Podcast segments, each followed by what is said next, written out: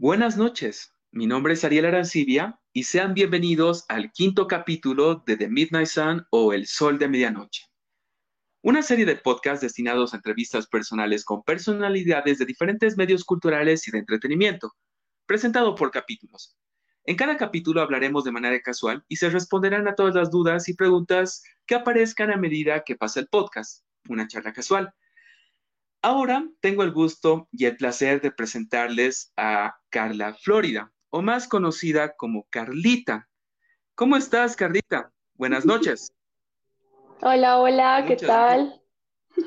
Todo bien, muchas gracias por esta primera oportunidad y, y, todo, porque la verdad es muy emocionante por fin saber exactamente qué es lo que haces, qué es lo que hace una mujer tan ocupada todo el tiempo, y lo digo más como amigo también.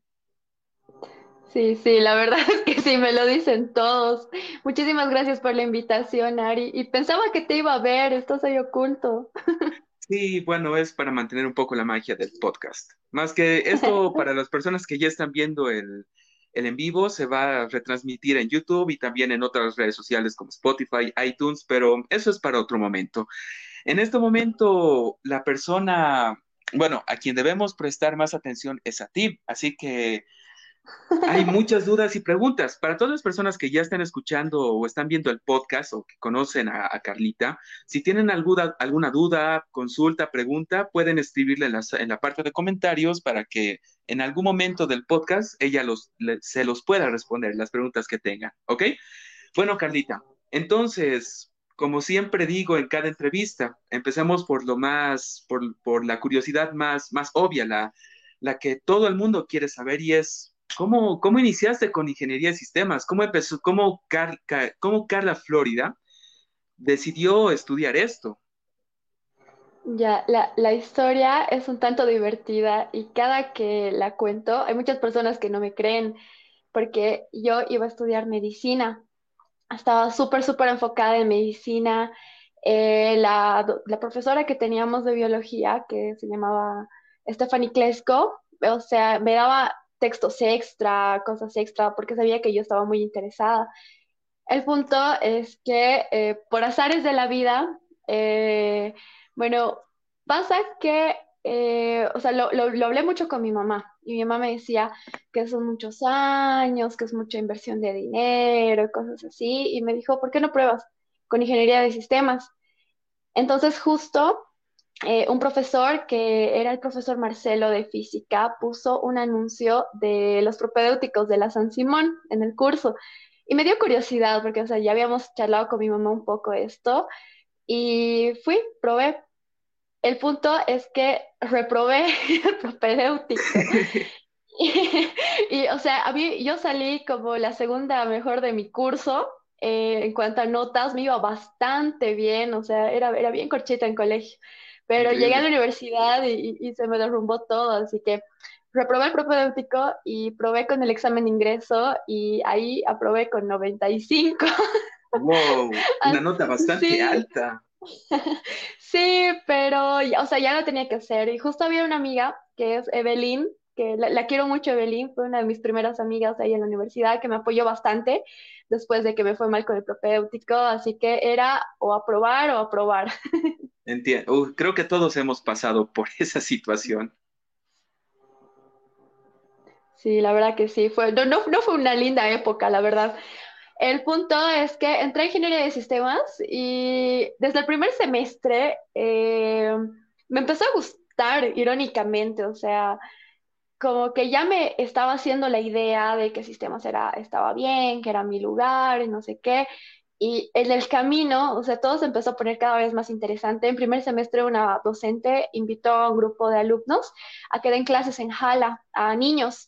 Entonces, ahí justamente es que empecé como que a interesarme en esto de dar clases y, enseñar. Sí, porque en, cuando te pedí información sobre qué es lo que hiciste a lo largo de, tu época de estudios, como también en la parte profesional ya, ya trabajando, tienes una lista bastante larga de cosas a las que, bueno, cosas que haces como también a las que te dedicas. A ver, para los que están escuchando, se los, leo y cito. Ingeniería de sistemas, programación en lenguaje Python, comunidades tecnológicas, comunidad P-Ladies o P-Ladies, investigación de inteligencia artificial. Yo, yo no sabía que había eso en Bolivia. Y hasta instructora de Cisco Academy. ¡Wow! Es bastante. Y lo interesante es de que tú me comentaste hace rato de que esto inició de una manera no planeada. Sí, exactamente. Por eso muchos no me creen o se ríen cuando se los menciono. Vaya. Pero continuando con ingeniería de sistemas, ¿cómo, cómo, cómo fue el camino? ¿Fue muy difícil para Ah, ti? Sí, la verdad que sí. Y algo que sí debo admitir es que, o sea, yo ahora ya estoy saliendo de la carrera, pero hubo un tiempo en el, la verdad, no sé, no sé qué pasó. Eh, no me fue bien en la universidad. Que, o sea, inclusive fue el primer, segundo año que yo todavía pensaba todavía en medicina, me acuerdo. O sea, a pesar de que yo ya estaba con cosas extracurriculares de sistemas, yo todavía pensaba en medicina. Y como que no le echaba, la- sinceramente, o sea, no le echaba muchas ganas a la, a la universidad. Entonces, eh, un día eh, encontré un afiche, otro afiche, mi vida está llena de afiches y señales. Eh, bueno, en realidad una, una amiga, o sea, era una ficha que yo ya había visto en la universidad en varios lugares y una amiga, que es Flavia, me mandó el- esa como publicidad y era algo así de un grupo de, de no sé, de chicos que querían hacer un proyecto con inteligencia artificial y que llegaba un señor de Inglaterra y cosas así. Y por si acaso, por si acaso fui. Y el punto es que cuando fui, me, me gustó bastante lo que estaban haciendo y yo diría que la verdad, o sea, cuando le agarré cariño a mi carrera fue entre mi tercer y cuarto año, cuando yo entré a este proyecto. O sea, antes obviamente estudiaba, eh, aprobaba materias, pero no lo hacía con tanto amor, digamos, a la carrera. Entonces Entiendo. fue a partir justamente de, esas, de ese curso, ese proyecto en el que participé con la sociedad científica, eh, que me empezó a gustar la carrera. Vaya. Y bueno, ahí mencionaste ya la inteligencia artificial. ¿De hace cuánto tiempo estamos hablando, Carlita? A ver, lo de la inteligen- inteligencia artificial fue el año 2014, sí, eh, no, 2015, 2015 si no me equivoco. Y, ay, espera, es que soy malísima con los años y las fechas. Sí, eh, eh, fue, fue finales del 2014, si no me equivoco, eh, lo de este proyecto. Y era, era, era bien interesante porque entramos al proyecto, eh, si era de inteligencia artificial, efectivamente llegó un doctor en inteligencia artificial desde, desde, ¿cómo se dice? Desde Europa, Inglaterra. desde South, South, Southampton, ajá, desde Inglaterra.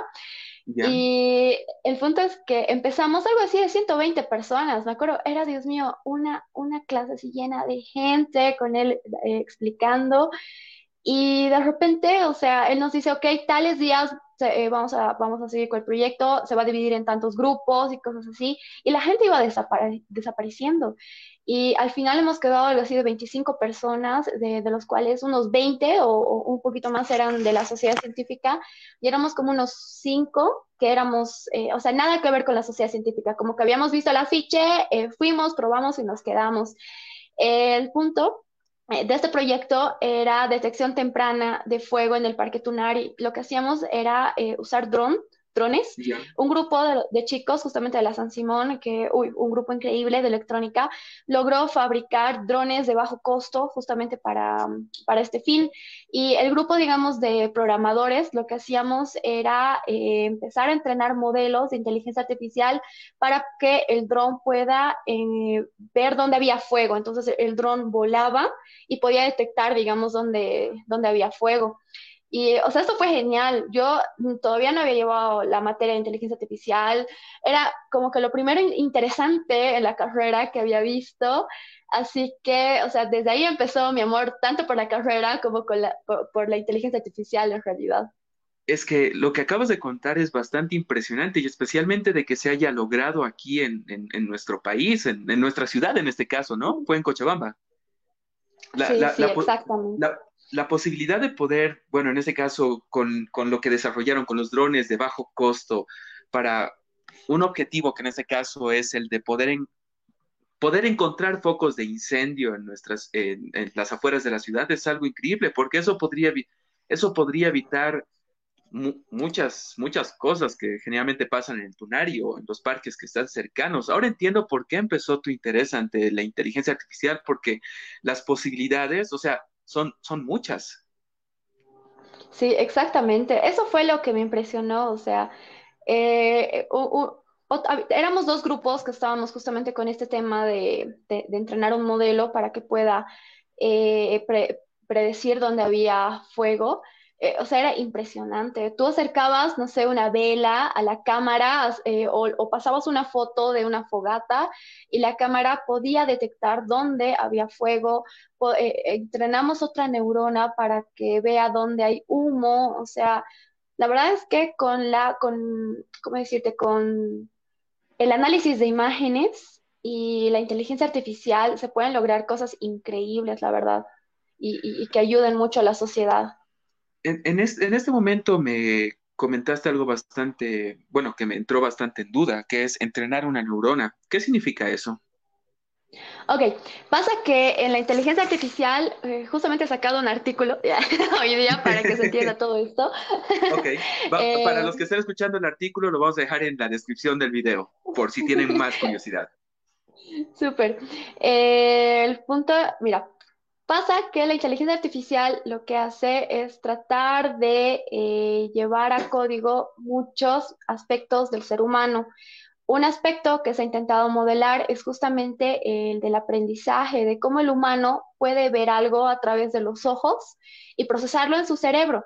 Entonces, en el cerebro nosotros sabemos que las neuronas son las que hacen justamente el paso de la información. Eh, cuando hablamos de inteligencia artificial, nosotros igual utilizamos neuronas artificiales que son llamadas perceptrones. Entonces, eh, prácticamente es un modelo netamente matemático que podemos llevar a programación, pero digamos, la base de todo esto en sí es la matemática. Matemática. ¿Hablamos de códigos binarios, tal vez? Eh, no, no estamos por ahí, ah, pero hablamos de funciones, ecuaciones, eh, ¿cómo decirte? Paso información, multiplicación de, matrices, de vectores, ahí estamos hablando. Con todo lo que comentas, parece muy complicado, especialmente el de tener que entrenar una neurona para, para poder realizar todas esas operaciones.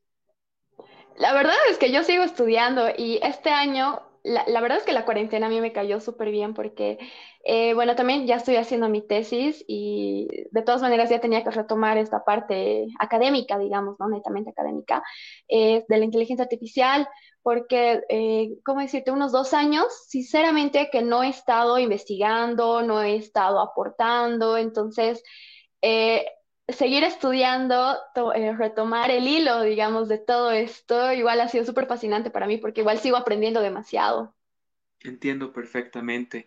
Mira, entonces supongo que al estudiar todo esto, especialmente las bases y, bueno, lo que influye a la inteligencia artificial, tú seguramente escuchaste sobre la iniciativa que, que inició eh, Elon Musk para poder investigar los riesgos que pueda tener la inteligencia artificial ante la humanidad, pero no en un plan malo, en el sentido de que si llegamos a descubrir de que la inteligencia artificial es mala, no, lo vamos a, no la vamos a, no vamos a dejar de investigarla, sino creo, no estoy completamente seguro, tú me, tú me vas a confirmar, creo que la investigación que generan es más para prevenir cierto tipo de posibilidades ah, perjudicales para la humanidad, porque tratar con la inteligencia artificial, creo que para muchas personas también llega a ser un campo bastante desconocido, muy incierto, desconocido, pero al mismo tiempo fascinante. No, sí, de hecho, y, no muchos eh, igual comprenden eh, lo que se hace realmente con la inteligencia artificial. justamente mi tutor de tesis, que era el encargado de este proyecto, que es el doctor Di Santi, él siempre nos repetía cuando nos, nos daba clases que la inteligencia artificial es buena, eh, todo, digamos, lo que es académico, lo que es investigación es bueno. El problema es en manos de quién cae. Entonces, yo, yo, te puedo decir, yo, eh, o, bueno, con, un equipo hemos entrenado eh, un modelo para que pueda predecir dónde hay fuego. Pero y tú, te, tú, o sea, tú te podrías poner a pensar, ¿qué pasaría si alguien, no sé, entrena un modelo para que pueda reconocer razas eh, de personas, eh, no sé, que pueda reconocer tal vez ciertos animales o cosas que les moleste, ubicadas. Entonces, el problema es, o sea, lo que yo digo más que nada es la ética de, de las personas que usan estas tecnologías. Entiendo, es depende de cómo lo utilizan, porque ninguna, ninguna tecnología es mala, ninguna innovación es mala, sino cómo uno la emplea. Por mala suerte, la humanidad, las personas, podemos pensar de dos maneras, de una buena, de una manera buena o de una mala. Bueno, eso no, es, no suena muy bien, que digamos. Pero mi punto, mi punto es en el que todo depende de cómo uno lo utilice. Algo, no sé si te molestaría que cambie, no de tema, pero un poco más de perspectiva. Eh, actualmente en China están invirtiendo bastante en inteligencia artificial, especialmente en la parte de reconocimiento facial, como también seguimiento de personas y otro tipo de cosas. ¿Tú crees que ese tipo de, usos de la, de la, tecnología, de la, de la inteligencia, es beneficiosa? Como te digo, eh, es muy relativo, o sea, a mí me parece, como decirte, eh, interesante, digamos, que justamente utilizan el reconocimiento facial para poder, no sé, eh, entrar a ciertas áreas para ver que, no sé, si alguien quiere ir a, a, ver un partido de fútbol, no sé, que no sea tal vez delincuente o que no tenga antecedentes. O sea, por ese lado me parece interesante. Pero si yo, yo lo veo de una perspectiva personal, a mí no me, o sea, no me gustaría que sentirme observada o sentirme identificada en todo el momento, aunque sabiendo que, eh, ¿cómo decirte?, eh, es bueno, entre comillas. Personalmente yo me sentiría incómoda, así que creo que no, no, no te puedo decir si es bueno o malo. Sí, todo va, como te dije, conforme a perspectivas, porque, como tú dijiste también, porque en China es algo normal para ellos, pero para personas como nosotros no lo va a ser. Ya yendo a otros aspectos también de la inteligencia artificial, he visto y he investigado también de que ayuda en otro tipo de campos, como también en el campo de la medicina, en el campo de la matemática, incluso en el, en el manejo de autos, como lo que innovaron los de la marca Tesla, el cual utilizan inteligencia artificial para poder, uh, para, para lograr que un auto, un auto eléctrico, sea capaz de conducirse sin la necesidad de un conductor. ¿Cómo sí, funciona o sea, eso? Perdón. eh, la verdad es que me, me, me, encanta ese tema y, e igual es bien controversial porque Sí, o sea, ¿cómo decirte? Hay personas que tal vez no tienen movilidad física, no pueden mover piernas o, tal vez tienen otro, ¿cómo decirte? Otros problemas, o sea, otras, otras limitaciones, exactamente. Eh, es interesante un auto que pueda manejarse por sí solo, ¿me entiendes? O sea, eh, ¿cómo funciona? Pues un, cualquier agente, cualquier robot necesita interactuar con su entorno. Para eso necesita sensores. Entonces, eh, utiliza, no sé, el principal, digamos, sensor que utiliza un, un auto autónomo es justamente la cámara. Utiliza eh, inteligencia artificial para que pueda accederse, o bueno, Internet en realidad, a rutas. Eh, ahora, ¿qué pasa? Imagínate que nos ponemos en la situación en la que algún día un choque, o sea, justo el momento previo a un choque, a una catástrofe, y el auto tiene que tomar una decisión, no sé, entre digamos que están así por chocarse dos autos y el auto, digamos, eh, autónomo dice, ok, ¿a quién salvo? Salvo a mi conductor, salvo a la persona. Entonces, tal vez el humano puede tomar, no digo una decisión más racional, pero, eh, ¿cómo decirte? Su instinto lo lleva a hacer algo. A tomar Generalmente una decisión a tomar una decisión. En cambio, la inteligencia artificial de momento no puede hacer. Entonces, no podemos poner tampoco en riesgo para, eh, a, personas o este tipo de, de situaciones para hacer pruebas, ¿no? Yo no sé si se habrán hecho pruebas de este tipo, pero cuando he, investigado sobre los autos autónomos, este era un problema en el que se llegaba a mucha controversia. O sea, en, ciertos momentos, el auto, ¿qué decisión toma? ¿A quién salva? ¿A dónde va? Entonces, la culpa de quién es, eh, del auto, de la persona, del dueño, o sea, de la compañía. Entonces, eh, cuando investigué, como te digo, es un tema muy controversial. Lo es, pero ahora, Yo a lo que he visto, también a investigaciones que hice, ese tipo de cosas, por ejemplo, solo suceden por error humano, no por error de las máquinas. Si digamos no habría un conductor humano y todos los conductores sean máquinas, la, la capacidad o la probabilidad de que exista un choque, un accidente, un error, primero sería mínima, porque a menos que haya un agente externo que lo pueda provocar. Pero yo creo que sería culpa de la persona, no del, no ni, ni del auto y tampoco de la, y tampoco de la, de, la, de la empresa, porque, bueno, como dicen, errar es humano. Exactamente. Ahora, igual, eh, algo que yo justamente hablo en el artículo es que de momento los agentes, las máquinas, necesitan de una persona para ser programados, de momento. Em, entonces, eh, igual O sea, puede pasar que, eh, no sé, el modelo, de hecho, nunca va a tener un 100% de acierto, entonces eh, hay, hay errores, ¿verdad? Hay, hay un margen de error. Y, pero como te digo, en ciertas situaciones, ¿de quién es la culpa? Entonces, es bien controversial. Entiendo. Bueno, y pasando ya a un tema un poco más personal sobre inteligencia artificial antes de seguir sabiendo más un poco de tu vida, espero que no te moleste porque estoy ahorita disfrutando la charla que tengo contigo, es cómo, cómo, cuál es, cuál es el avance que tenemos acá en Bolivia. ¿Tenemos alguna empresa que actualmente trabaje con este tipo de inteligencias? ¿Recién, se recién están iniciando proyectos? ¿Cuál es, la, ¿Cuál es tu visión de la inteligencia artificial en nuestro país? A ver, conozco, la verdad, bueno, de parte de las comunidades, eh, hay unas cuatro comunidades a nivel eh, nacional que yo conozco, que sé que están compartiendo, sé que están investigando. Eh, en, el camino me encontré igual con muchos, muchos estudiantes que están haciendo investigaciones en inteligencia artificial. Em, el doctor con el que yo estoy haciendo la investigación ahora, justamente con, con el que estoy trabajando, él es boliviano. Y bueno, él sí trabaja en, Alemania y digamos lo que él comenta es que hay eh, ganas de, varias entidades eh, de justamente progresar en inteligencia artificial. Yo diría que tal vez algunas personas todavía le tienen como que un poquito de miedo o algunas empresas o, ¿cómo decirte? De momento lo comercial está en, programar sistemas, en desarrollar ese tipo de cosas, ¿verdad? Eh, además, que yo no he notado que acá haya, ¿cómo decirte?, una academia, digamos, o algo así, o de instrucción en cuanto a inteligencia artificial, exacto.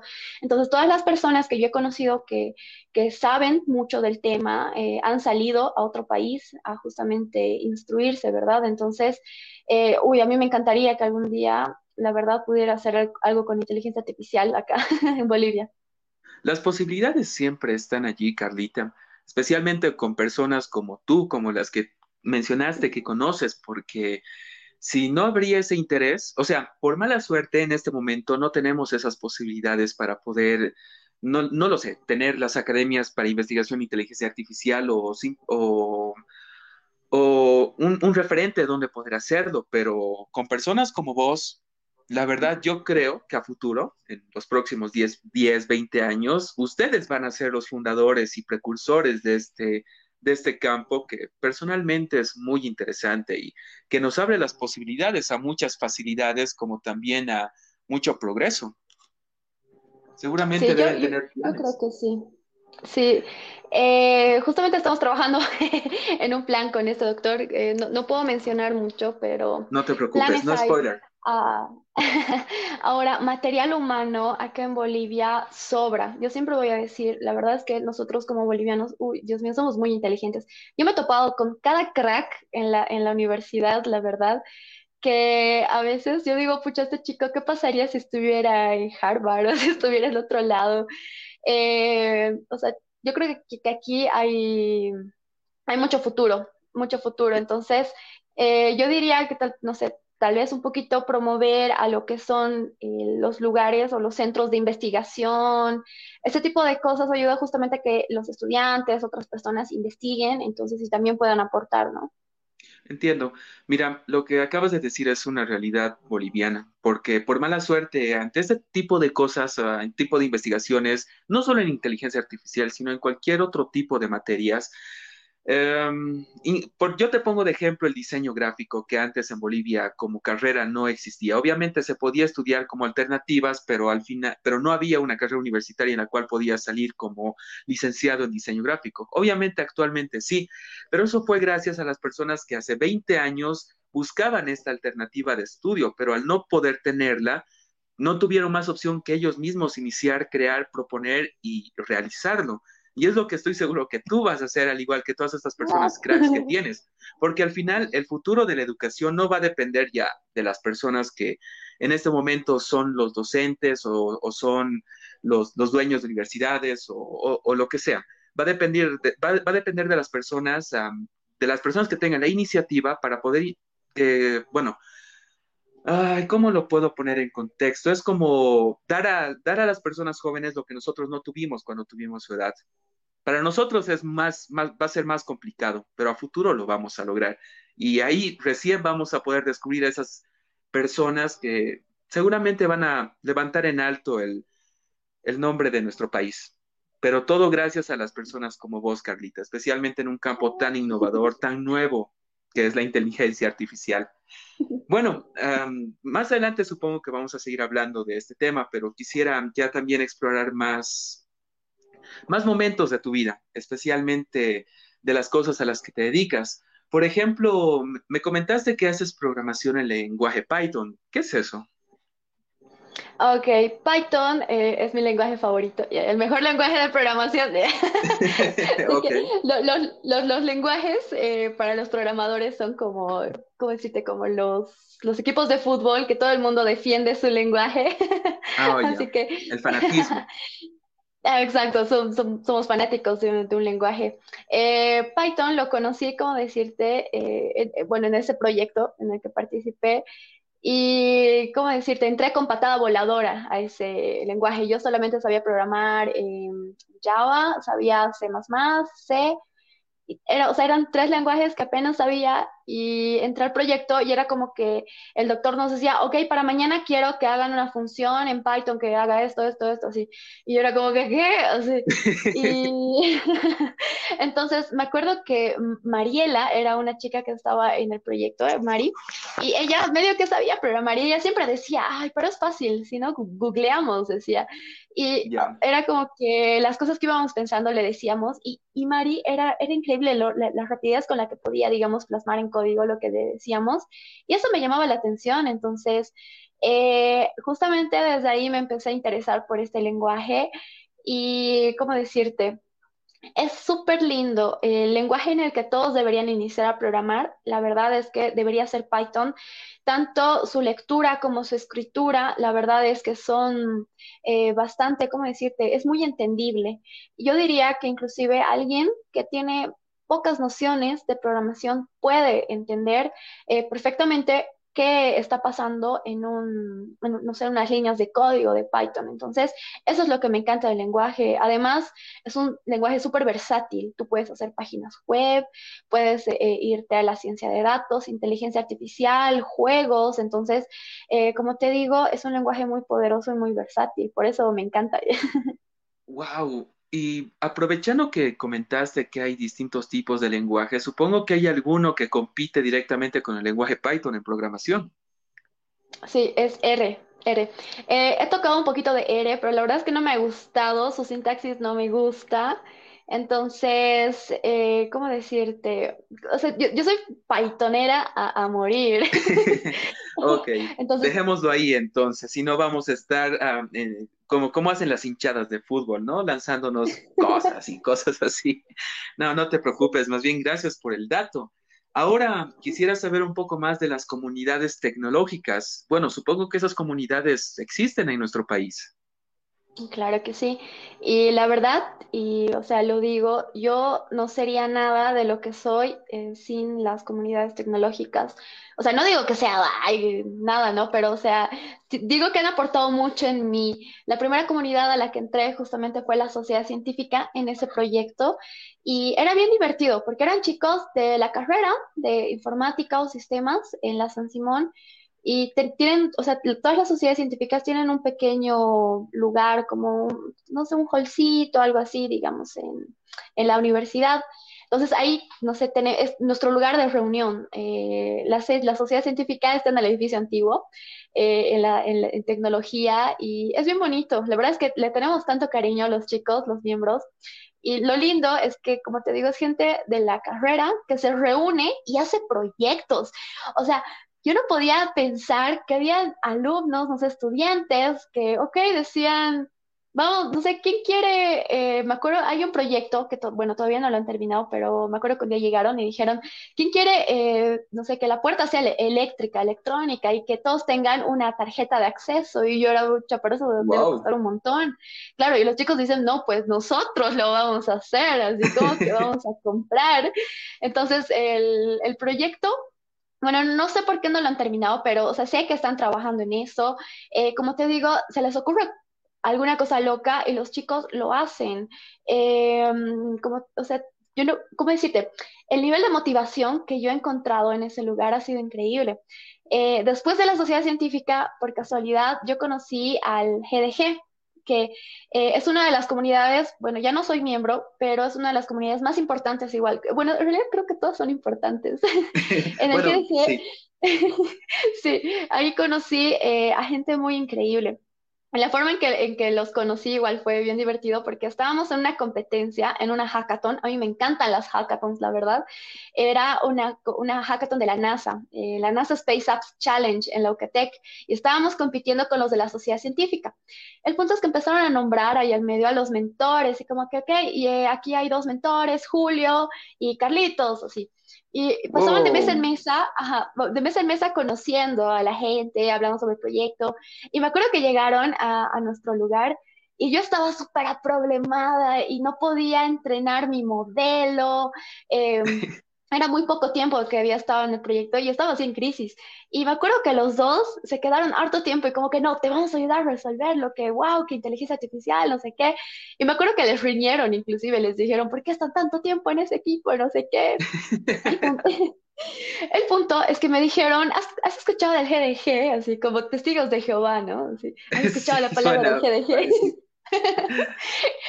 Entonces, eh, eh, los empecé a seguir en Facebook y siempre, siempre veía que compartían cosas. Y me acuerdo que una vez le pregunté a una amiga, eh, o sea, yo sabía que ella era parte del GDG y le dije, ¿cómo puedo ser parte? Y me dice, uy, no, es difícil entrar al GDG. Y me dijo llorado como que, ay, ok, es que son muy cracks, entonces, debe ser difícil entrar.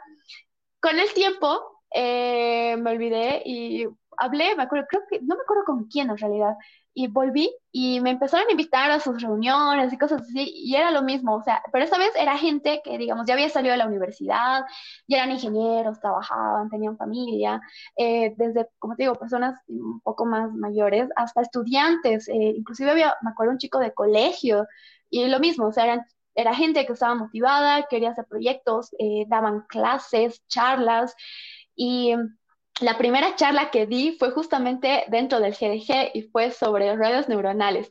Ahora yo me acuerdo de mis primeras charlas y no sabes la vergüenza que me da, o sea, eh, ¿cómo, ¿cómo, decirte? Veo mis diapositivas y, ay, no. Entonces... Eso, eso, sí, siempre. Perdón por cortarte, pero cuando uno empieza, las cosas son, o sea, es como cuando empiezas, haces un trabajo como lo que tú dices del, del, de, de, tus presentaciones y ahora en este punto de tu vida vuelves a hacer esas presentaciones y dices, ay, no, qué vergüenza, yo he hecho eso. Sí, literal, literal, pero bueno, el, punto es que después del GDG, a ver, la verdad es que, bueno, pasaron muchas, muchas cosas locas en, o sea, en todo ese tiempo que después dejé la comunidad, digamos, dejé de estar de forma activa, o sea, desde ahora, o sea, tienen, eh, ¿cómo decirte? Eh, cualquier charla o cosas sobre en la cuarentena inclusive han hecho muchos eventos y o sea, yo siempre estoy ahí metida, los conozco a todos, los admiro a todos, la verdad es que uno de mis mejores amigos que es Carlitos, eh, eh, era este chico justamente que era mentor en la NASA, Carlitos de Julio. bueno, Carlitos ha vuelto como mi hermano, o sea, yo lo quiero un montón. He conocido a Gus, a Martín, Lu, Julio, o sea, te puedo decir la cantidad de gente increíble que he conocido y siempre yo he notado que es gente que te quiere ver crecer. Eh, han habido personas como, ¿cómo decirte? Como, como en todo grupo, ¿no? Que, pero bueno, la mayoría de las personas que abundan siempre han sido las que tienen buena, buena vibra, que te quieren apoyar. Entonces, eso es lo que me gusta de las comunidades tecnológicas, o sea, que hay gente que tiene tu mismo interés, que te motiva y te ayuda y te enseña. Que eso es lo que me encanta, o sea, que enseñen. A mí, eso de la enseñanza a mí me encanta. Es que se tiene que compartir lo aprendido y como me dijeron una vez, una mente nunca va a ser más poderosa que dos unidas. Imagínate más. Sí, tienes toda la razón.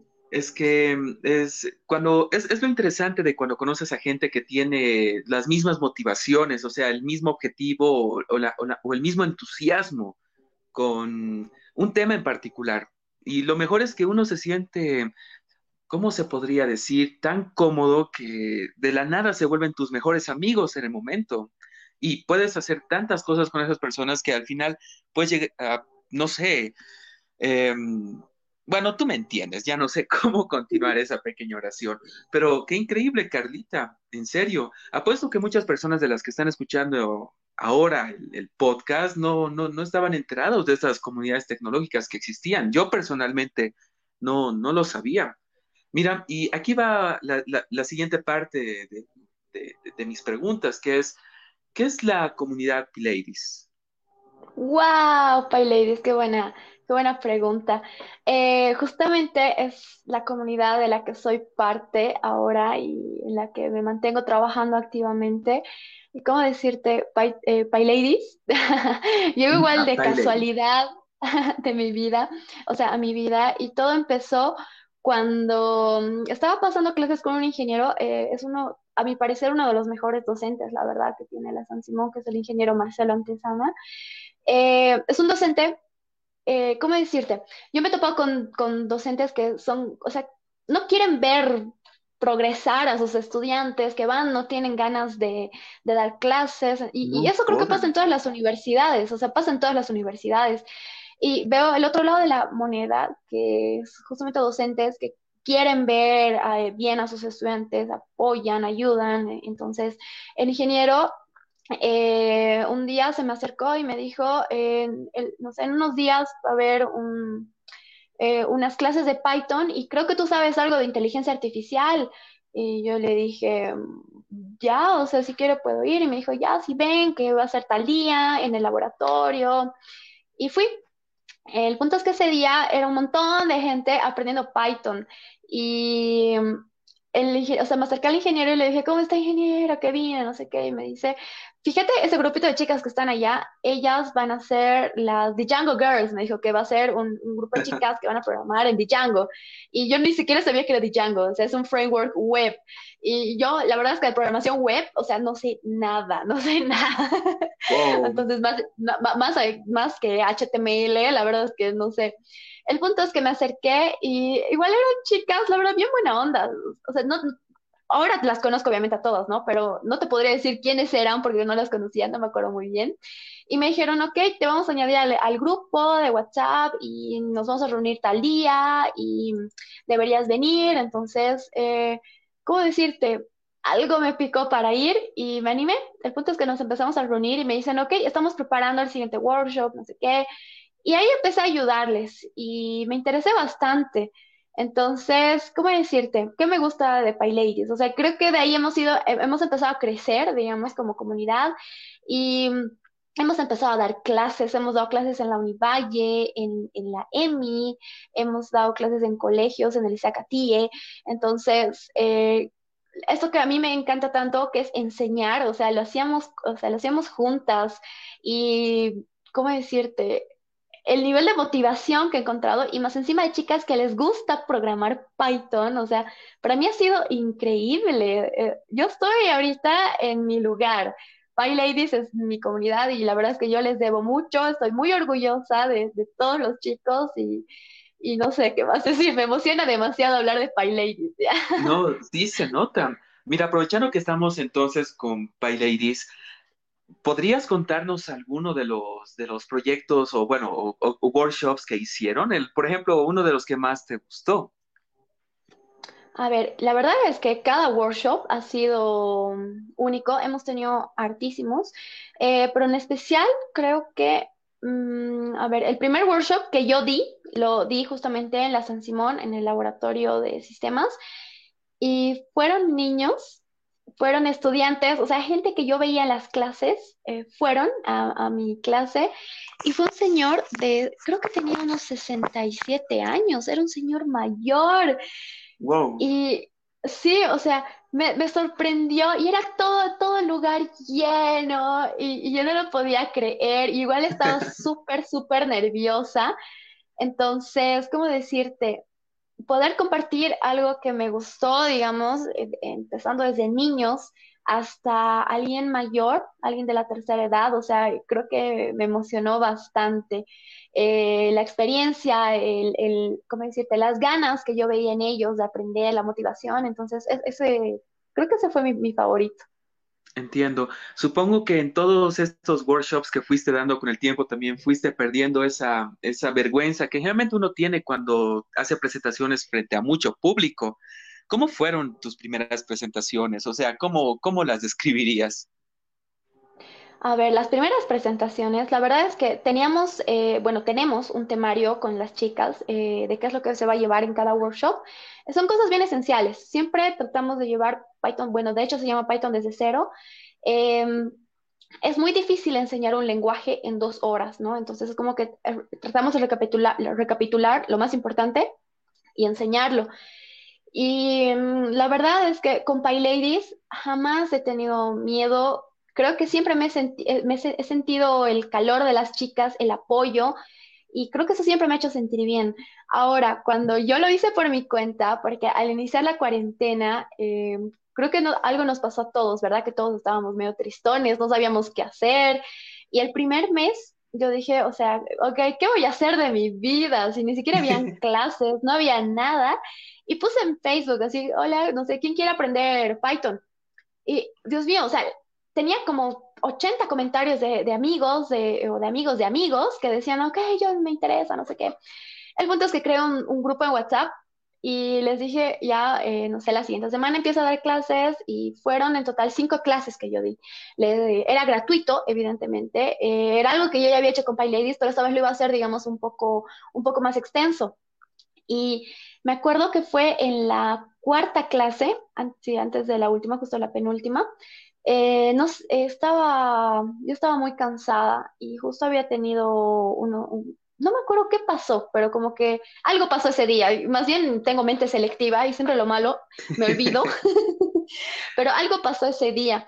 Y yo estaba súper bajoneada y fui a dar la clase y, y, di una malísima clase, así malísima. O sea, yo sé que si ahora la verdad yo pudiera ver o si cualquier persona ve esa clase se va a reír de mí.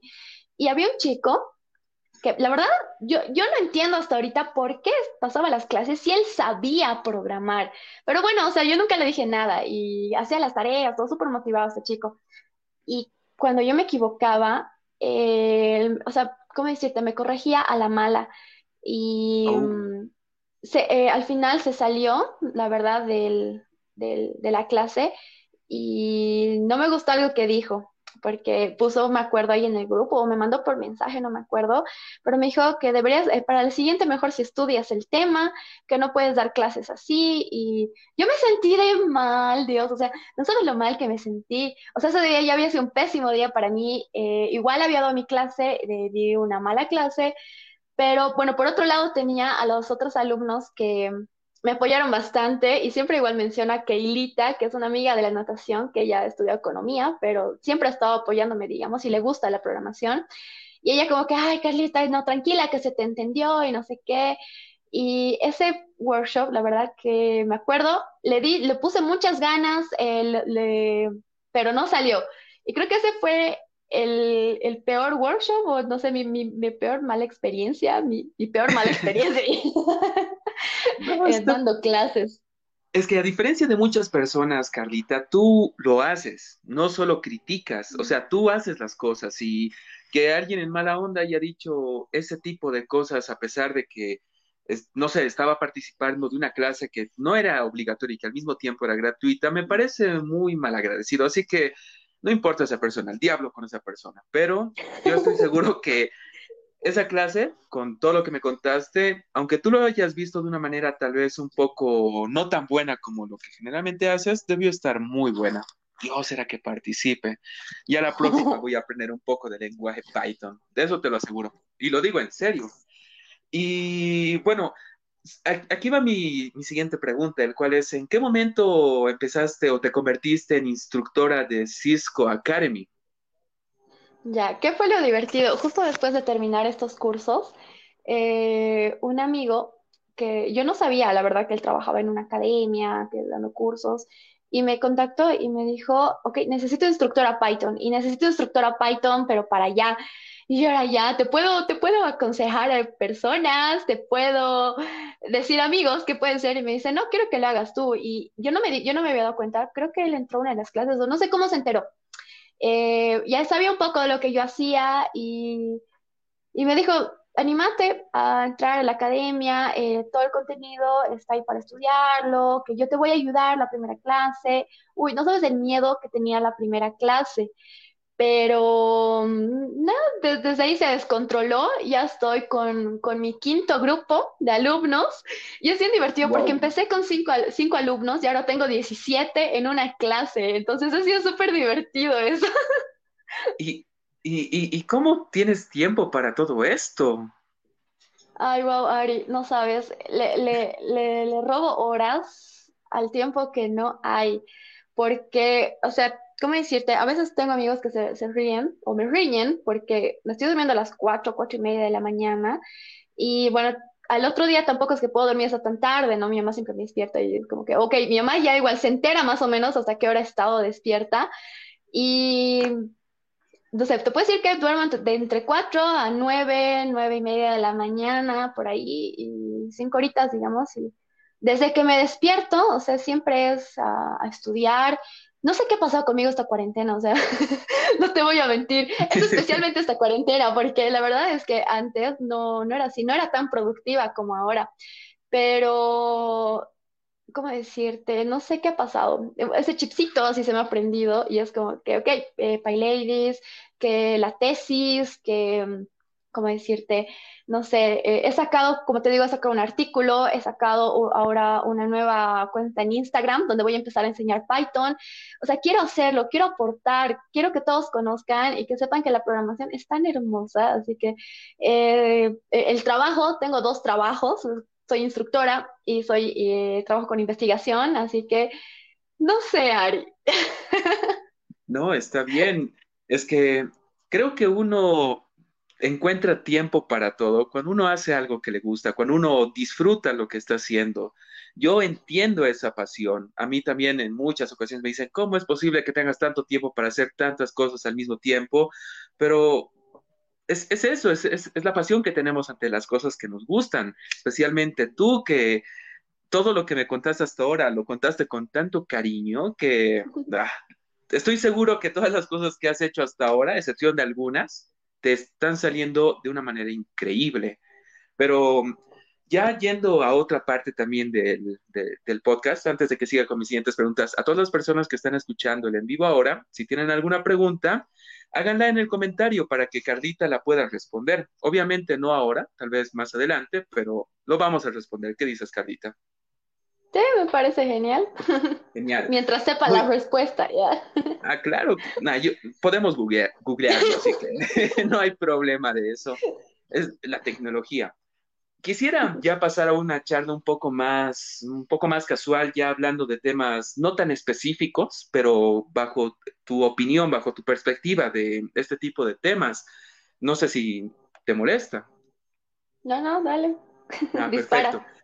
Eh, ok, Mm, he visto que haces natación, o sea, lo que quiero saber es, ¿qué haces en tu, en, tu tiempo libre a pesar de que parece que no lo tienes? O bueno, antes, incluso antes de la cuarentena.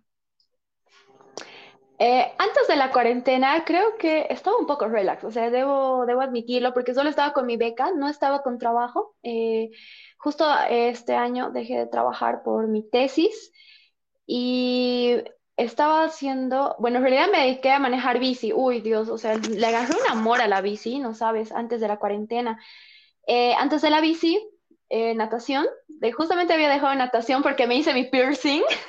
y los del club me querían matar porque la chica, o sea, la que me, me, puso el piercing, me dijo, ok, por de dos a tres meses no puedes entrar porque se puede infectar y no sé qué. Yo tenía un montón de miedo, entonces eh, dejé la natación.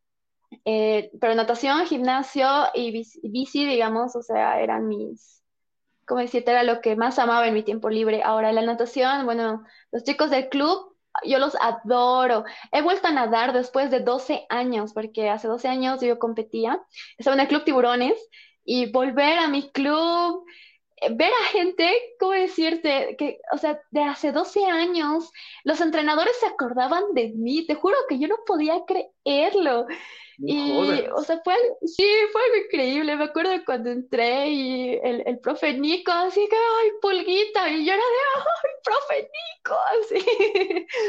Entonces, sí, la verdad, viajé a La Paz a competir con los chicos, justamente hace un año, por junio hemos viajado. El club me llena demasiado, me encanta nadar y algo divertido es que yo tengo miedo, tengo batofobia. Batofobia es, miedo, miedo al fondo, al fondo de, las cosas. Tengo miedo, eh, ¿cómo decirte? Si yo no veo el piso, yo no, yo no entro, no puedo entrar a un río, eh, al, mar de hecho, ni loca entro, o sea, tengo mucho miedo. Y la, la, piscina, digamos que tiene una profundidad, no sabes el miedo que me da, o sea, es algo súper divertido, irónico, pero eh, disfruto nadando. Y cuando estás dentro del agua, supongo que la fobia desaparece porque ya eres capaz de poder ver el, fondo.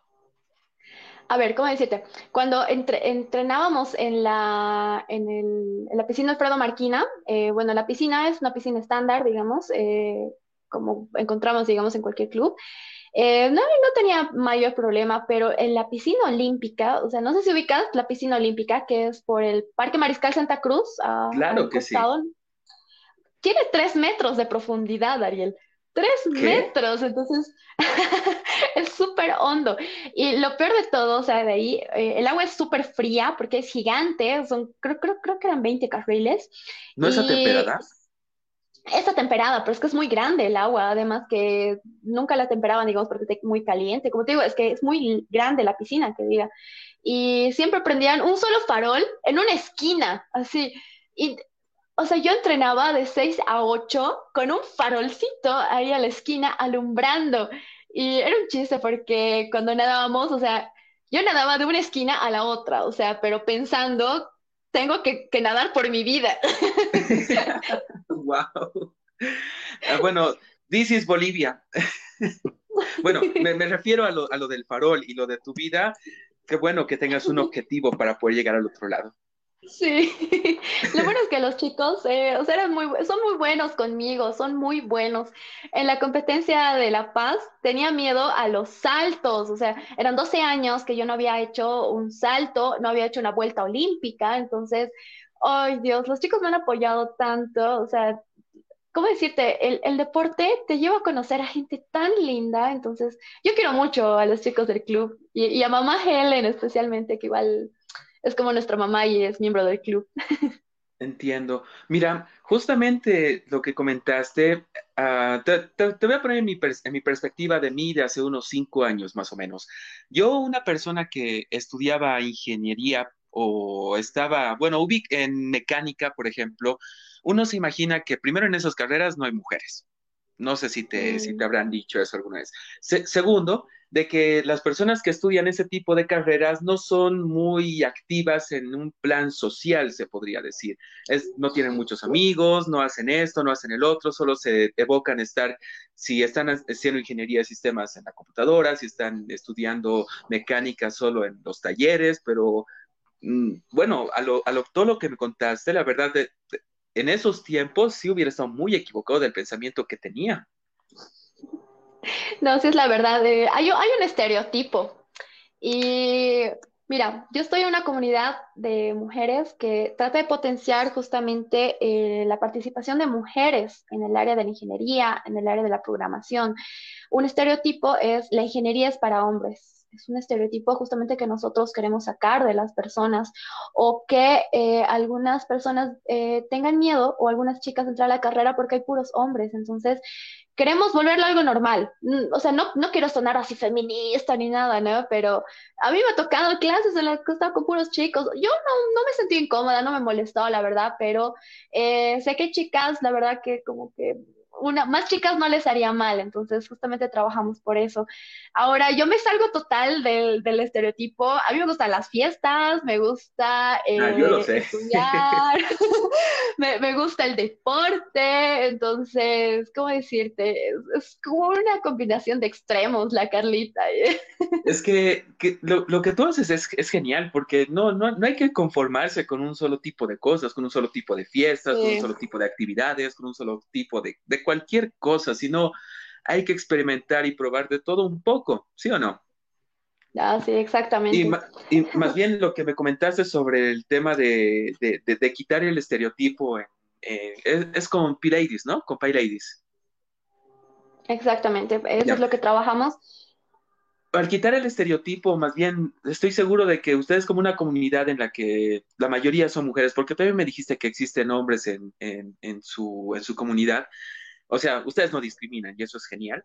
Eh, ayudan a que chicas que seguramente les gustaba esto, que les gusta lo mismo que a ti, se sientan más seguras de poder hacer lo que les gusta sin tener que recurrir a al final estudiar otro tipo de carrera solo porque a perspectiva externa se cree que no existe no, no existen mujeres o, aceptación de estas personas. La verdad yo no sabía, eh, aclarándote de que de que había un estereotipo de que solo los hombres estudiaban este tipo de cosas, como programación, por ejemplo. Ah, yo lo he escuchado alguna vez, me, ha tocado y a nivel mundial, o sea, por eso es que se, se, han formado estas comunidades. Otra comunidad importante de la que he participado es Woman Tech Maker, que es una comunidad de Google que igual busca que más chicas se interesen en la programación, en, en carreras STEM. Entonces, o sea, ¿cómo decirte? Eh, es algo que no se ve acá, no tan solo acá, sino a nivel mundial. En las empresas, la anterior vez, no me acuerdo qué empresa vi que, uy, somos una empresa inclusiva o festejando el Día de la Mujer, no me acuerdo qué era, y el 30% de nuestra, de, ¿cómo es? El 30% de nuestro personal es mujer, así, y el 70% es hombre. O sea, no está mal, a mí me parece genial, digamos, que yo me llevo muy bien con los chicos, con mis amigos, ¿no? Pero, eh, ¿cómo decirte? Hay carreras, digamos, que son 50-50 o que las chicas no le tienen miedo, ¿verdad? Entonces, ojalá que a la programación tampoco se le tenga miedo. No, más bien tú eres un ejemplo y muchas personas seguramente ya te ven como un ejemplo de, de que yo también puedo hacer lo mismo que ella, yo también puedo, yo también puedo no lo sé, irme a la piscina olímpica de, de, Cochabamba con un solo farol para poder hacer natación mientras hago programación con una mano y con la otra hago lenguaje Python. Y, o sea, eh, yo sé y estoy completamente seguro de que has inspirado a muchas personas a, hacer las cosas, hacer las cosas que, que, les gustan, como tú también fuiste inspirada por otras personas. A, eso, ¿quién, ¿quiénes son las personas que, que te inspiran para, para poder seguir adelante? Yo te pongo como ejemplo. De mí, uno de los más grandes es Elon Musk. Personalmente es un, es un hombre increíble. A ver, si, si hablamos de inspiración, creo que solo una persona se me viene a la cabeza y, yo sé que si tengo ahorita amigos escuchando, lo van a saber, y es mi mamá. Eh, yo igual ah. se lo digo a ella todos los días, o sea, ¿cómo decirte? Yo, es que tengo una relación tan linda y yo quiero tanto a mi mamá, ella se raja tanto por mí, me ha enseñado tanto en la vida. Y con cada cosa que he hecho bien, o sea, veo una felicidad tan grande en mi madre, eh, algo que todos saben y no es algo que lo oculte para nada. Mi sueño es construirle una casa a mi mamá. Eh, yo trabajo para construirle una casa a mi madre. Entonces, día que lo haga, uy, a mi mamita, uff, o sea, la persona que totalmente me inspira es mi mamá. Eh, todo lo hago por ella. Qué increíble, la verdad, no esperaba esa respuesta. Eh, es, es, es, muy bonito, de verdad, es muy bonito. Si tu mamá está escuchando esto, señora, tiene una hija increíble. y va a ver que le va a construir su casa. Pídale piscina, por favor. Ya, ya lo hemos charlado. ¿Así? ¿Ah, está bien. Creo que si alguien te quiere dar algún regalito, si se puede adicionar algo, no, nunca está de más. La ventana, la puerta, ya, no mentira. sí. Y oye, Carlita, tú me comentaste de que eh, este tiempo de pandemia, o sea, de cuarentena, lo viste como una oportunidad para poder hacer cosas que no has estado haciendo, digamos, antes de la cuarentena. Seguramente por falta de tiempo, tal vez por floja, no lo creo, pero mi pregunta es, para ser más específico, es, mm, dices que estás haciendo tu tesis. ¿Podemos saber de qué va tu tesis? Es bastante curioso. Claro, y es bien complicada, la verdad. Medio que ni yo entiendo cómo es ah. mi tesis. Mentira. Em, justamente el doctor Di Santi eh, me ha dado el tema de mi tesis. Y a ver, ¿cómo, cómo te lo puedo simplificar? Es que ah, me complico tanto hablando de mi tesis. Es, es un agente eh, bueno, un agente, un robot, un dron, como quieras verlo, pero lo, llamamos agente, que va a mapear un área. Entonces, no sé, puede ser un parque, digamos, mapea, mapea un área y va a detectar botellas plásticas. El punto es que este agente eh, se comunique con un agente terrestre que conozca, digamos, bueno, ya va a saber dónde están todas las botellas plásticas, digamos, de, basura, ¿verdad? Eh, en el lugar y a recolectar esas, esas, justamente esas botellas. Ahora, estoy utilizando, digamos, eh, visión por computadora para justamente el mapeo, eh, la identificación, igual voy a utilizar otros algoritmos, y para lo que es eh, justamente encontrar, digamos, la ruta más corta, la más eficiente justamente para recoger las botellas, voy a utilizar, voy a utilizar aprendizaje por refuerzo. Entonces estoy utilizando eh, Transfer Learning, aprendizaje por transferencia, visión por computadora y aprendizaje por refuerzo. Es, bien complicado. No, no, para nada, entendí todo. sí, es muy complicado. Oye, pero qué increíble, porque, bueno, supongo que lo estás haciendo, bueno, escogiste este tema en primer lugar porque es muy interesante, va a ayudar a que te aprueben con más facilidad, pero también viendo en la posibilidad de que si esto que estás haciendo funcione, pueda servir para, no lo sé, poder encontrar una solución a todo el plástico, toda la basura que existe, no solo en nuestra ciudad, sino en cualquier parte de nuestro país o tal vez a nivel mundial. Lo interesante de las tesis es que llegan, si, si uno tiene la suerte y es descubierta por la persona adecuada, se puede convertir en realidad.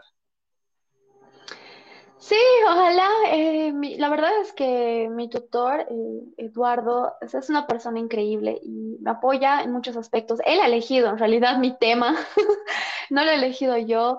Eh, como te digo, él es, doctor, entonces los doctores tienen que dar aportes científicos, ¿no? Y este tipo de cosas. Entonces, eh, él me ha sugerido este tema y me ha encantado, se me ha llamado la atención.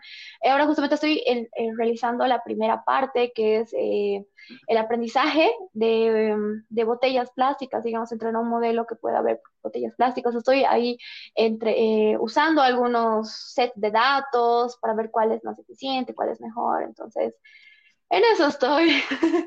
Lo vas a lograr.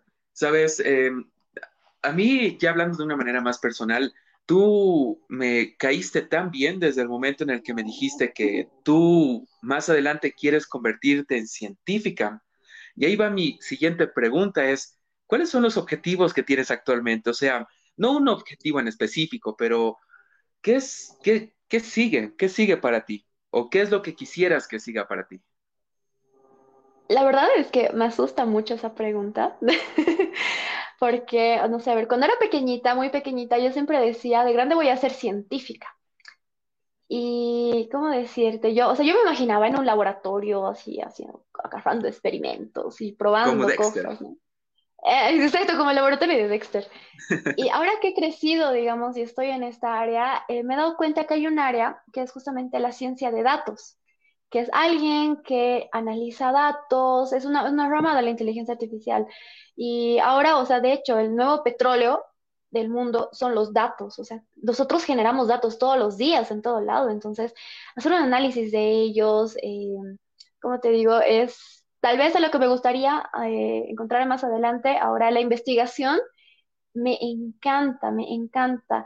¿Cómo decirte? Es, yo, soy súper, súper hiperactiva y tú, tú me conoces, sabes que soy súper hiperactiva.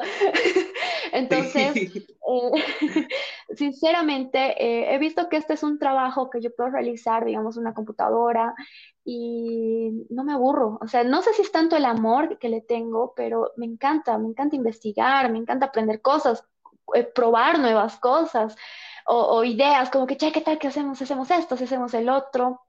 Y algo que me ha encantado, y bueno, ojalá igual me traiga buenas cosas, es que justamente esa, esa beca de World Super en la que, en la que estoy ahora, eh, el otro día nos preguntaron en qué proyectos estábamos trabajando y ahí hemos posteado y un par de chicas me han escrito y me han dicho como que, oh, qué genial tu proyecto, queremos saber un poco más. y a ver, pues, qué puede salir, porque igual estoy como que en etapa de investigación. ¿ya? Sí, entiendo. Justamente bueno, la pregunta que hice sí es, es muy difícil, el de saber qué va a venir más adelante, porque al final el futuro es incierto. Ya en otras entrevistas que tuve, las cosas en las que, por ejemplo, tú como persona pensabas o estabas dedicándote a algo, como tú comentaste, que era la medicina, al final uno termina haciendo tal vez lo opuesto o algo que ni siquiera esperaba que iba a ser, que en este caso sería ingeniería de sistemas porque el futuro siempre es incierto, o sea, las, las oportunidades vienen y uno las puede tomar o no. Muchas personas pueden verla como una oportunidad traída del cielo, si uno es creyente, o en mi caso, la fuerza te trajo esa, esa oportunidad. La cosa es tener mm, el valor de poder tomar esa oportunidad y poder realizarla. Y supongo que en el momento en el que te llegaron ese afiche de tantos afiches de los que siempre te han llegado, llegó esa, esa, esa, esa posibilidad, esa oportunidad a que puedas dedicarte a lo que estás haciendo actualmente. Sí, la verdad, o sea, yo soy súper creyente, eso igual tú lo sabes, y como yo me siento una persona muy bendecida, y yo siempre lo digo, yo soy bendecida, o sea, tengo tantos angelitos en el camino, los angelitos son mis amigos, son las personas tal vez que me, que me ayudan. Yo siempre digo que son angelitos y se los digo a ellos. Entonces, ¿cómo decirte? Sí, es muy incierto. Yo, la verdad, hace años, hace unos 10 años, yo quería estudiar medicina, pero ahora yo no me veo haciendo otra cosa que no sea algo eh, que tiene que ver con la computación. O sea, yo no me veo en otro lado. Y es algo irónico, inclusive, o sea, algo chistoso. Yo veo sangre ahora y me quiero desmayar. Tú no sabes lo que es ver una herida. Y cuando he estado en colegio, cuando fuimos, me acuerdo, a Univalle a ver al, a su anfiteatro, porque los que queríamos estudiar medicina, o sea, he tocado un muerto ubicado, porque te hacen entrar, te hacen ver, como para que veas cómo es la carrera, tantear, ¿verdad? Y yo estaba chocha ahí, como que, wow, es el cuerpo humano, qué increíble. Pero ahora, o sea, no, no, gracias. Sí, es que, no, yo tampoco me lo imagino. Pero nunca vi un cadáver, pero no creo que sea bonito. Y para mi nariz mm. tampoco. No. Sí, la verdad que. Mira, ya vamos una hora con el podcast y te soy sincero, todo lo que me contaste, todo de tu vida, todo las cosas que has hecho, los proyectos que has realizado y las cosas que haces actualmente, especialmente en pro a la, a la inclusión de mujeres, o sea, de más mujeres a este medio, me parece algo muy admirable, Carlita. Te lo digo como amigo, como, como entrevistador, y estoy seguro que muchas personas que nos han escuchado a lo largo de, de, de esta entrevista opinan igual que yo. Tal vez no, tal vez haya alguno al que tengamos que mandar al diablo, pero no nos importa. pero me encantó. Sabes, quisiera dejar hasta acá este podcast, si no te molesta, porque creo que la siguiente vez que pueda entrevistarte, ya quisiera hablar de un tema en específico y posiblemente sea ya en base a inteligencia artificial. O no lo sé, ya vamos a estar hablando. Claro, si aún, si aún te animas a querer ser entrevistada, Ah, claro que sí, y muchas gracias por la oportunidad. La verdad es que yo me siento súper honrada. Eh, yo no me considero una persona interesante, o sea, y te lo he dicho a ti y siempre se lo digo a la mayoría de las personas, no me considero nada interesante, simplemente hago lo que me gusta y, y trato de hacer, no sé, aportar y compartir, así que yo me siento muy honrada, te juro que gracias. No, gracias a ti. Oye, ah, ahorita acaba de aparecer un comentario, te lo voy a colocar en pantalla, te lo voy a leer Ya, también y es una pregunta seguramente directamente para ti. Es de. Marcos Saavedra García. Dice, Ajá. perdón si lo leo mal, pero como son palabras nuevas para mí, es eh, TensorFlow o Python para construcción de redes neurales. Eh, TensorFlow o PyTorch para redes neuronales. Wow, esta es una, una pregunta súper buena. Sinceramente, eh, yo ahorita estoy trabajando en investigación con PyTorch. Yo he sido amante de TensorFlow, he, ido- he dado un montón de clases de TensorFlow, eh, eh, tengo algunos modelos implementados en TensorFlow. Yo soy amante de Google, o sea, la verdad es que so- ahí sí, no sé si le voy a caer bien o le voy a caer mal, pero a mí me encanta Google. TensorFlow tiene mi corazón. Ahora, eh, yo igual he estado en, controversia con este, con este, con esta pregunta y mi tutor, o sea, él, claramente me ha dicho, si tú quieres dedicarte a lo que es la investigación, eh, de momento lo que se utiliza más para este ámbito es PyTorch. Eh, para la investigación, la industria, ¿verdad? Y es como que TensorFlow es, o sea, según lo que dice él, como que un poquito más comercial, que, ¿cómo decir? Es, es Coca-Cola. Pero yo, la verdad, para lo que es implementación de redes neuronales, eh, estoy más familiarizada con TensorFlow y me gusta mucho más TensorFlow. O sea, sé mucho más igual del manejo de, de, tensores eh, con esta tecnología. Ahora que estoy trabajando con PyTorch, más bien no ha sido muy brusco el cambio, se parecen bastantes, ambos, trabajan con tensores, todo, pero eh, bueno, me, quedo con TensorFlow. Bueno, Marquito, escuchaste, se queda con TensorFlow. Y perdón si no lo estoy leyendo muy bien, para mí son palabras de las cuales no estoy acostumbrado aún, pero mientras más, mientras más entrevistas tengamos más adelante con Carlita, uh, yo creo que se van a aprender muchas cosas. No solo yo, también las personas que están escuchando esto. Mira, tenemos una afirmación más de otra persona, que es Yasmín Bedregal. Dice, esa es una verdadera feminista, no locas que, des que desconstruyen cosas a su paso. Ay, mi jazz. Wow. Um, no, sí, no, me, no me considero, no, no, me considero feminista, jazz, ojo. O sea, ¿cómo decir? Me considero una feminista pasiva, digamos, Ay. pasiva. La verdad, no, no me veo grafiteando, no me veo de, eh, destrozando cosas, ¿no? Pero mi granito de arena es tratar de motivar a más chicas y, y, y voy, a, voy a acotar algo. La beca en la que estoy ahora, que es Grace Hooper, es una beca que yo gané el año, dos, gané el año 2017 y he vuelto a ganar este año. Eh, la anterior vez yo viajé a Estados Unidos con esto y ¿Qué es Grace Hooper? Es, un, es la celebración más grande de mujeres en el campo de la tecnología a nivel mundial. Éramos 16 mil chicas reunidas en un, en un, solo lugar, 16 mil chicas, 256 becadas por, eh, por Grace Hooper. Yo he sido una de esas 256 becadas ese año. Y... Carlita, perdón por cortarte, ¿Sí? pero la verdad lo que acabas de contar es muy interesante y quisiera que seas bien detallista, por favor, si no te molesta. Ah, oh, no, claro, yo, yo chocha. Ya, oh, genial. wow. Yeah. A ver, ese, ese, ese año, eh, yo, si, si, marco años de mi vida, fue el 2017 y este, el 2020.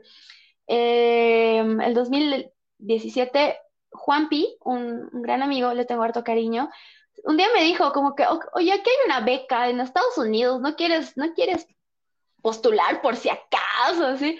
Y yo era como que, ya, sí, me dice, no? creo, sí, y como él, o sea, él sabía que yo ya había partic participado en competencias de pro programación, que estaba en comunidades, eh, estuve en el ICPC, en hackathons, entonces me dijo, deberías, deberías postular. Y cuando postulé, no le conté a nadie, solo él y yo lo sabíamos. Y no, no sé, o sea, yo dije, ok, no me considero una persona interesante, me dice, o sea, él, ella me había dicho, las mejores chicas en tecnología a nivel mundial van ahí, y yo era, ya, o sea, ya, no me lo digas, no me asustes. Y postulamos. eh, la postulación, me acuerdo, fue en diciembre, y la respuesta me llegó un 10 de marzo, o sea, lo tengo tan, tan presente.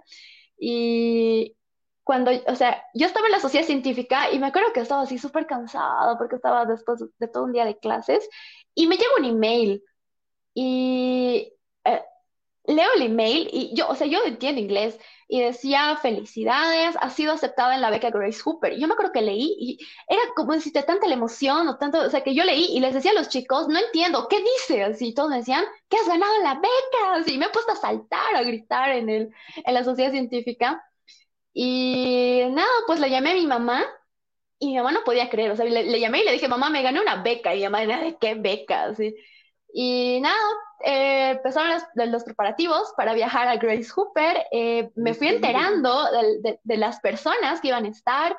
Eh, nos metieron a un grupo de Facebook y para que las becadas nos conociéramos. Y justamente conocí a una chica que era Zainab, que era una chica de, ¿de dónde era? De Marruecos que llegaba el mismo día que yo a Estados Unidos y me escribió y me dice, he visto que tu hora de vuelo es la misma que la mía. Si quieres, eh, nos vamos juntas al hotel. O sea, era una chica que yo no, conocía en mi vida, que eh, en un país extraño, en un lenguaje en el que yo no hablaba.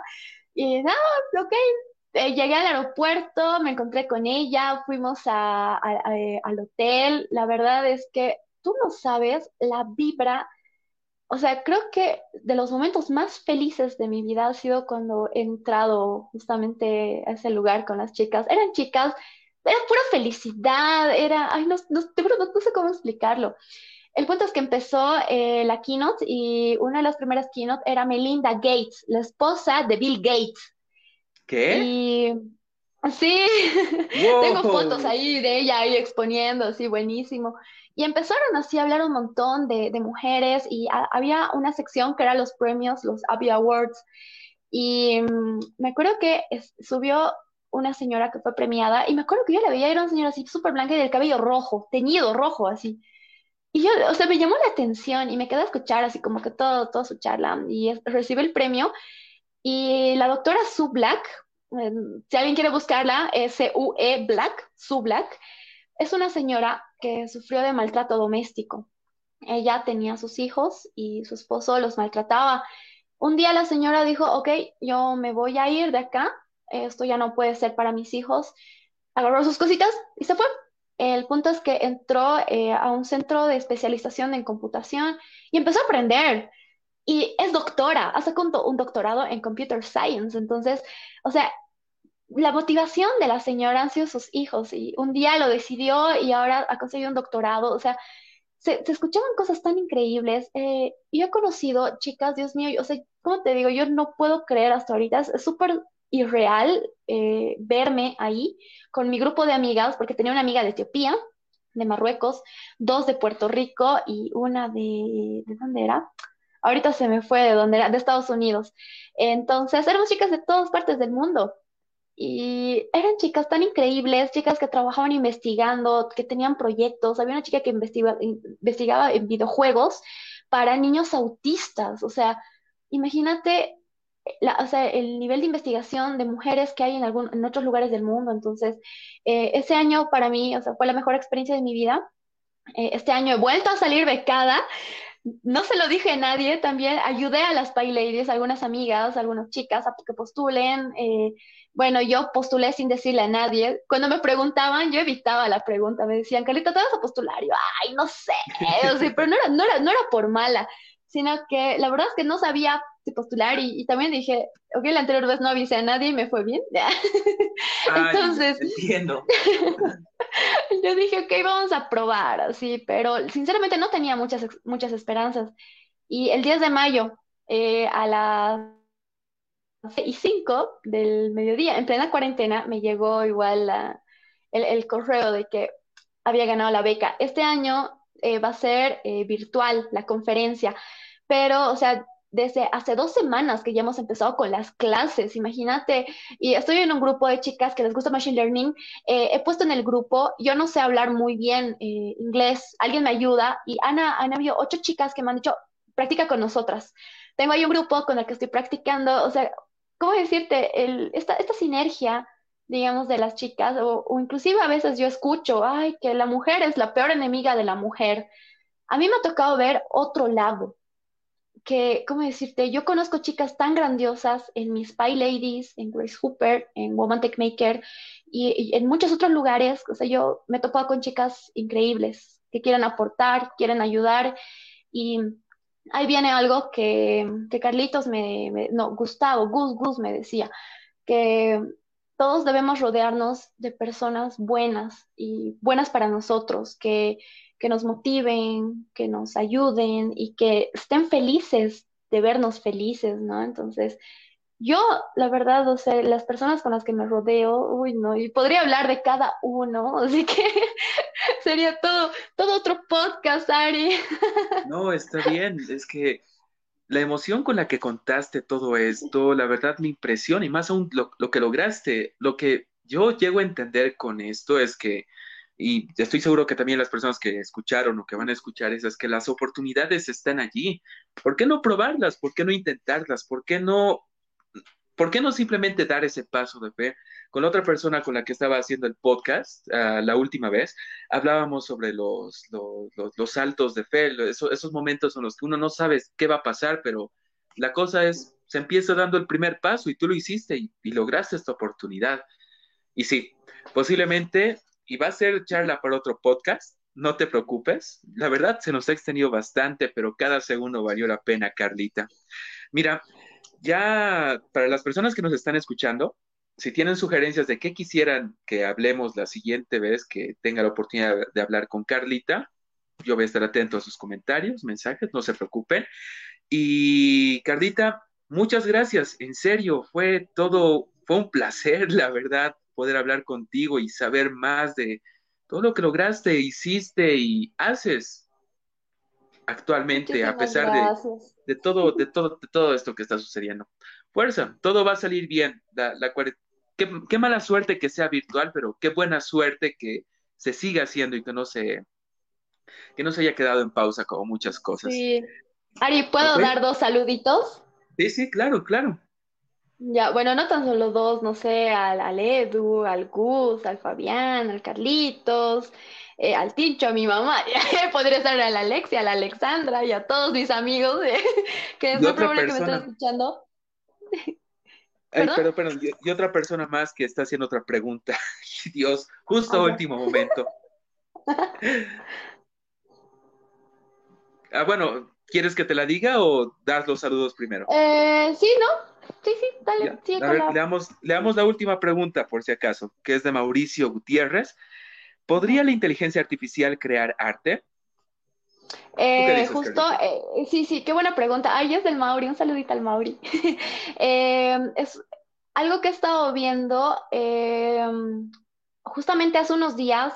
Era un video de gente que pintaba, agarraba, tenía como una paleta de colores y tenía un lienzo, así tipo paint, y agarraba, no sé, celeste y empezaba a pintar. Y se veía en otro lado la imagen y eh, se empezaba a pintar el cielo. Entonces alguien agarraba simplemente los colores y mediante inteligencia artificial se empezaban a pintar paisajes. O sea, ubica qué loco. Y yo me he puesto a pensar, claro, o sea, entrenas modelo como que para que vea qué colores son qué cosas y mientras vas dibujando se va pintando. O sea, súper loquísimo, pero súper buenísimo. O sea, a mí jamás se me hubiera eh, ocurrido. Conozco de proyectos, eh, no sé si conocen a Carobot o Carolina Arancibia, es una chica que yo admiro bastante, es de Colombia, Spy Lady también. ella trabaja en proyectos justamente de arte. Así que, eh, de hecho, sí se puede. Bueno, yo quisiera dar una opinión ante su pregunta, si no te molesta, Carlita. Y a ti tampoco, Mauri. Eh, mira, la, la inteligencia artificial es capaz de poder hacer casi cualquier cosa, pero lo que no va a poder lograr es la imperfección humana si hablamos de arte, por ejemplo, de una pintura, la inteligencia artificial puede ser capaz de poder crear un cuadro súper realista, pero no es capaz de poder crear un cuadro con personalidad. Bueno, es mi humilde opinión. No soy un experto, pero la cosa es cómo lo utilizamos y bla, bla, bla, bla. Perdón, es que se me vino eso para poder responder. Más bien, qué buena respuesta, Carlita, y qué buena pregunta, Mauri. Pero ahora sí, terminamos con las preguntas. Ya para el siguiente podcast, si quieren, pueden alistar las preguntas que quieran para Carlita. Ella con mucho gusto los va a responder, porque la ventaja de estos, de estos en vivos es que no hay límite de tiempo. Incluso hasta tres horas podríamos, pero creo que lo vamos a dejar para una siguiente, para una siguiente ocasión, ¿ok? Más bien, muchas gracias, Carlita, por, por, por, por esta entrevista. En serio, un gusto, un placer. Y la siguiente la vamos a romper, quién sabe, tal vez tres horas nos vamos a quedar en el podcast. Sí, la verdad. Chao, Ari, muchísimas gracias. Nos, nos vemos, Carlita. Y bueno, ella fue Carlita, Carla, Carla Florida. Ya nos vamos a estar encontrando para un siguiente podcast. La siguiente semana tenemos otro invitado especial, que es Miguel Ante, un artista, productor musical. Y como se habrán dado cuenta, vamos a tener distintos tipos de invitados. Hablando primero de manera personal con esas personas para saber más de su, de su vida. Especialmente, siempre es bueno saber un poco más. Pero lo que quiero que sepan es que vamos a manejar una variedad en la parte de los podcasts. Más bien, esto fue The Midnight Sun. Yo soy Ariel Arancibia. Muchas gracias y buenas noches.